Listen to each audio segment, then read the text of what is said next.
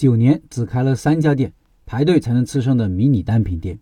每次有老板想开烘焙店，我都给一个建议：做好一个单品，把这个单品做到极致，然后开个小小的门面，主要通过产品留住人，通过顾客口碑把生意做起来。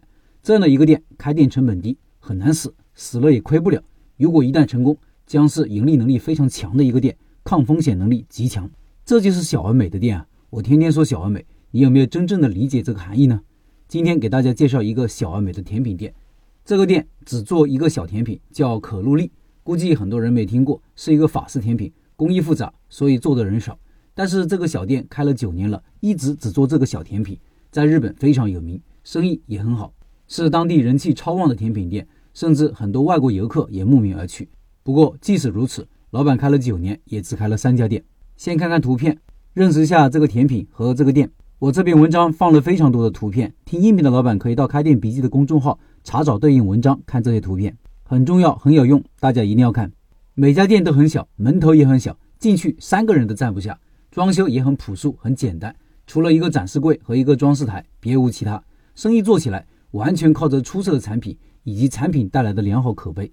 可露丽是很小众的一个产品，很多人会担心小众产品能做起一门生意吗？当然可以。小众的赛道参与者比较少，分流就少。如果产品好，会带来巨大的宣传效应。在一个城市里，再小众的东西养活一家小店是完全没有问题的。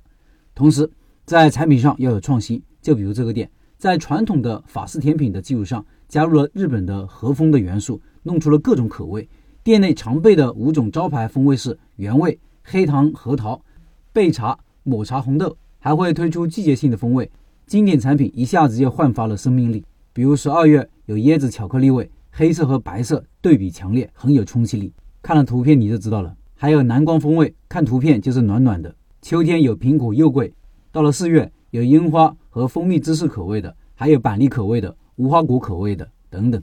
再看看它的包装，可露丽很小一个，一口一个，在单粒售卖的同时，也推出了礼品盒，八粒、十二粒、十六粒、二十四粒装，装配不同的口味。很多人探亲访友或者聚会，比如婚礼，就带上一两盒作为伴手礼，有品味，有逼格，创造了不同的消费场景。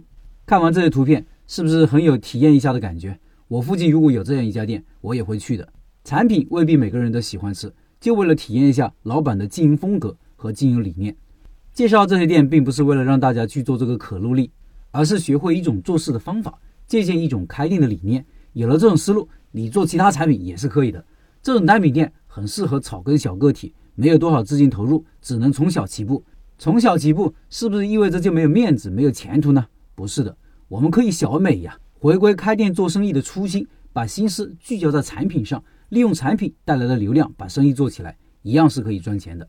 当然，说起来容易，做起来也是有难度的。既然是单品，就要求你的单品很强、很厉害、有创新，让顾客欲罢不能。这样容易吗？很难的。没有几个人有这个耐心、有匠心，就跟我们挖一颗井一样，挖着挖着，有些人就觉得没有水，放弃了。